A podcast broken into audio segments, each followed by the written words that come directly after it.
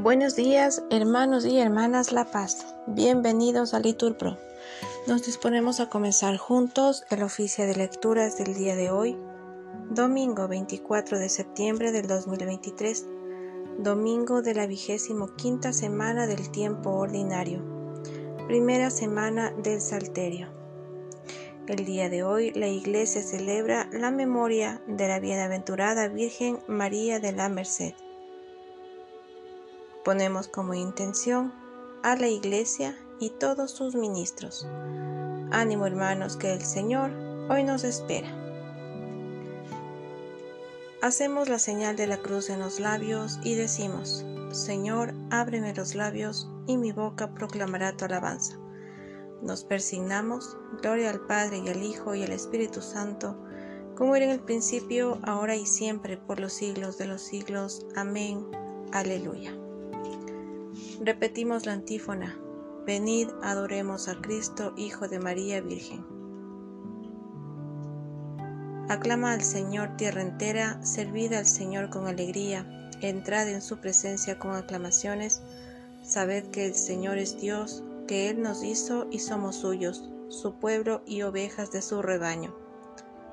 Entrad por sus puertas con acción de gracias, por sus atrios con himnos, dándole gracias y bendiciendo su nombre. El Señor es bueno, su misericordia es eterna, su fidelidad por todas las edades.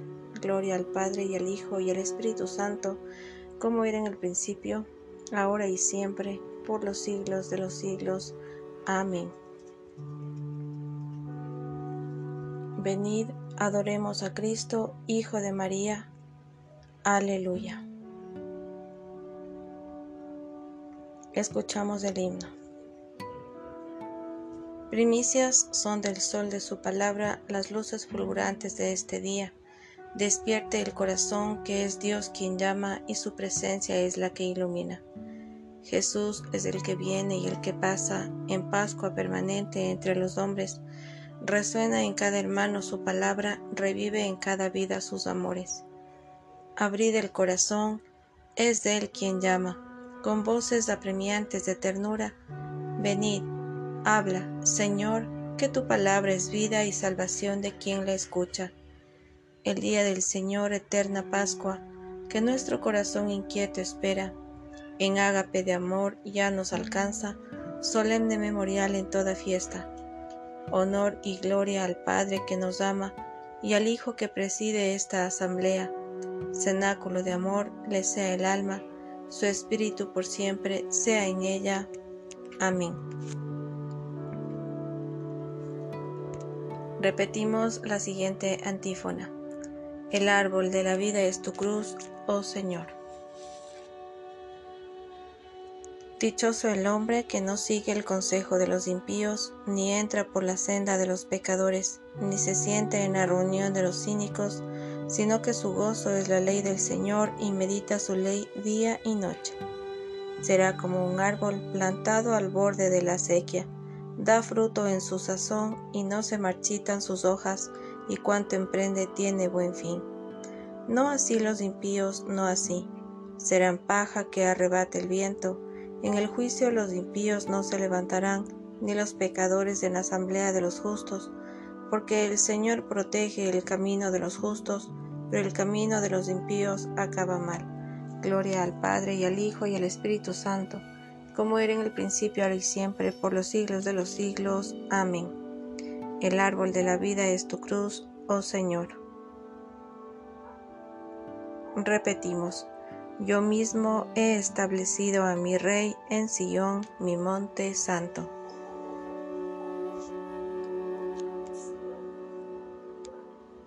¿Por qué se amotinan las naciones y los pueblos planean un fracaso? Se alían los reyes de la tierra, los príncipes conspiran contra el Señor y contra su Mesías. Rompamos sus coyundas, sacudamos su yugo. El que habita en el cielo sonríe, el Señor se burla de ellos, luego les habla con ira, los espanta con su cólera. Yo mismo he establecido a mi rey en Sión, mi monte santo. Voy a proclamar el decreto del Señor. Él me ha dicho, Tú eres mi hijo, yo te he engendrado hoy. Pídemelo, te daré en herencias las naciones, en posesión los confines de la tierra. Los gobernarás con cetro de hierro, los quebrarás como jarro de losa. Y ahora, reyes, sed sensatos, escarmentad los que regís la tierra, servid al Señor con temor, rendidle homenaje templado, no sea que se irrite y vayáis a la ruina, porque se inflama de pronto su ira dichosos los que se refugian en Él. Gloria al Padre y al Hijo y al Espíritu Santo, como era en el principio, ahora y siempre, por los siglos de los siglos. Amén. Yo mismo he establecido a mi Rey en Sión, mi monte santo. Repetimos, Tú Señor eres mi escudo y mantienes alta mi cabeza. Señor, ¿Cuántos son mis enemigos? ¿Cuántos se levantan contra mí? ¿Cuántos dicen de mí, ya no lo protege Dios? Pero tú, Señor, eres mi escudo y mi gloria, tú mantienes alta mi cabeza. Si grito invocando al Señor, Él me escucha desde su monte santo.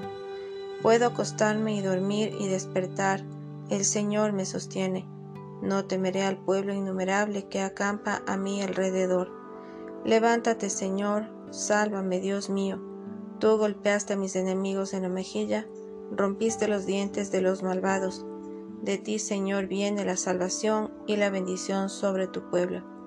Gloria al Padre y al Hijo y al Espíritu Santo, como era en el principio, ahora y siempre, por los siglos de los siglos. Amén. Tú, Señor, eres mi escudo y mantienes alta mi cabeza.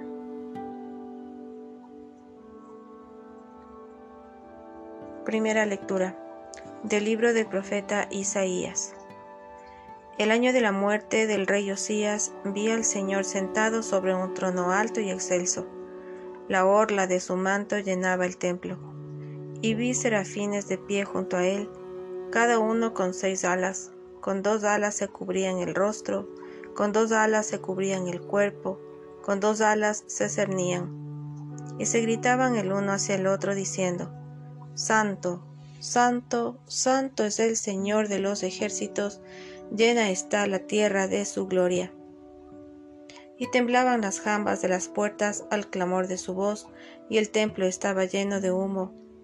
Yo dije, ay de mí, estoy perdido. Yo, hombre de labios impuros, que habito en medio de un pueblo de labios impuros, he visto con mis ojos al Rey y Señor de los ejércitos y voló hacia mí uno de los serafines con un asco en la mano que había cogido del altar con unas tenazas. La aplicó a mi boca y me dijo, Mira, esto ha tocado tus labios, ha desaparecido tu culpa, está perdonado tu pecado. Entonces escuché la voz del Señor que decía, ¿A quién mandaré? ¿Quién irá de parte mía? Yo contesté, Aquí estoy, mándame. Él replicó, Ve y di a ese pueblo, oíd con vuestros oídos sin entender, mirad con vuestros ojos sin comprender. Embota el corazón de ese pueblo, endurece su oído, ciega sus ojos, que sus ojos no vean, que sus oídos no oigan, que su corazón no entienda, que no se convierta ni sane. Yo pregunté, ¿Hasta cuándo, Señor? Y él me contestó, hasta que queden las ciudades sin habitantes, las casas sin vecinos, los campos desolados, porque el Señor alejará a los hombres y crecerá el abandono en el país. Y si queda en él uno de cada diez, de nuevo serán destrozados como una encina o un roble que, al talarlos, dejan solo un tocón. Este tocón, sin embargo, será semilla santa. Palabra de Dios. Respondemos, te alabamos Señor. Responsorio. Santo, santo, santo es el Señor Dios Todopoderoso, el que era, el que es y el que va a venir. Respondemos, llena está la tierra de su gloria. Y los serafines gritaban el uno hacia el otro, Santo, santo, santo es el Señor de los ejércitos. Respondemos, llena está la tierra de su gloria. Segunda lectura del Sermón de San Agustín, obispo, sobre los pastores. No fortalecéis a las ovejas débiles, dice el Señor. Se lo dice a los malos pastores, a los pastores falsos, a los que buscan su interés y no el de Jesucristo, que se aprovechan de la leche y la lana de las ovejas, mientras no se preocupan de ellas ni piensan en fortalecer su salud pues me parece que hay alguna diferencia en estar débil, o sea, no firme, ya que son débiles los que padecen alguna enfermedad, y estar propiamente enfermo, o sea, con mala salud. Desde luego que estas ideas que nos estamos esforzando en distinguir las podríamos precisar por nuestra parte con mayor diligencia y por supuesto que lo haría mejor cualquier otro que supiera más o fuera más fervoroso. Pero de momento, y para que no os sintáis defraudados, voy a deciros lo que siento como comentario a las palabras de la Escritura. Es muy de temer que al que se encuentra débil no le sobrevenga una tentación y le desmorone. Por su parte, el que está enfermo es ya esclavo de algún deseo que le está impidiendo entrar por el camino de Dios y someterse al yugo de Cristo. Pensad en esos hombres que quieren vivir bien, que han determinado ya vivir bien, pero que no se hallan tan dispuestos a sufrir males como están preparados a obrar el bien. Sin embargo, la buena salud de un cristiano le debe llevar no solo a realizar el bien, sino también a soportar el mal. De manera que aquellos que dan la impresión de fervor en las buenas obras, pero que no se hallan dispuestos o no son capaces de sufrir los males que se les echan encima, son en realidad débiles. Y aquellos que aman el mundo y que por algún mal deseo se alejan de las buenas obras, estos están delicados y enfermos, puesto que, por obra de su misma enfermedad y como si se hallaran sin fuerza alguna, son incapaces de ninguna obra buena. En tal disposición interior se encontraba aquel paralítico, al que, como sus portadores no podían introducirle ante la presencia del Señor, hicieron un agujero en el techo y por allí lo descolgaron. Es decir, para conseguir lo mismo en lo espiritual, tienes que abrir efectivamente el techo y poner en la presencia del Señor el alma paralítica. Privada de la movilidad de sus miembros y desprovista de cualquier obra buena, grabada además por sus pecados y languideciendo a causa del morbo de su concupiscencia. Sí, efectivamente, se ha alterado el uso de todos sus miembros y hay una auténtica parálisis interior si es que quieres llegar hasta el médico. Quizás el médico se haya oculto dentro de ti. Este sentido verdadero se haya oculto en la escritura. Tienes que abrir el techo y depositar en presencia del Señor al paralítico, dejando a la vista lo que está oculto. En cuanto a los que no hacen nada de esto y descuidan hacerlo, ya habéis oído las palabras que les dirige el Señor. No curáis a las enfermas, ni vendáis sus heridas. Ya lo hemos comentado. Se hallaba herida por el medio a la prueba. Había algo para vendar aquella herida. Estaba aquel consuelo. Fiel es Dios y no permitirá Él que la prueba supere vuestras fuerzas. No, para que sea posible resistir, con la prueba dará también la salida